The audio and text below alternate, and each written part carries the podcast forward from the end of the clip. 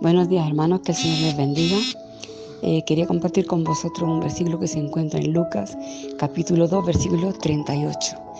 Está hablando de Ana, la profetisa, y dice que ésta presentándose en aquella misma hora daba gracias al Señor y hablaba de aquel niño y todos los que esperaban la redención, a todos los que esperaban la redención en Jerusalén.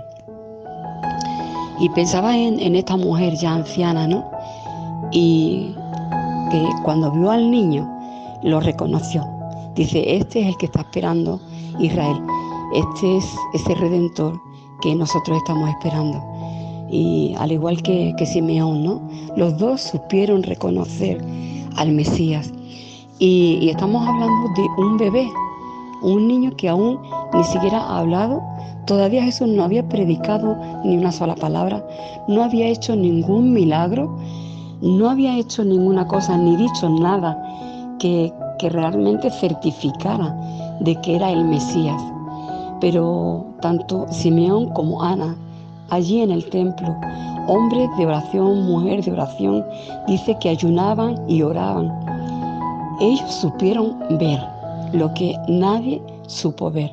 Aquel niño, aquel bebé, era el Hijo de Dios, era el Mesías, era la redención del pueblo de Israel y por supuesto la redención para toda la humanidad.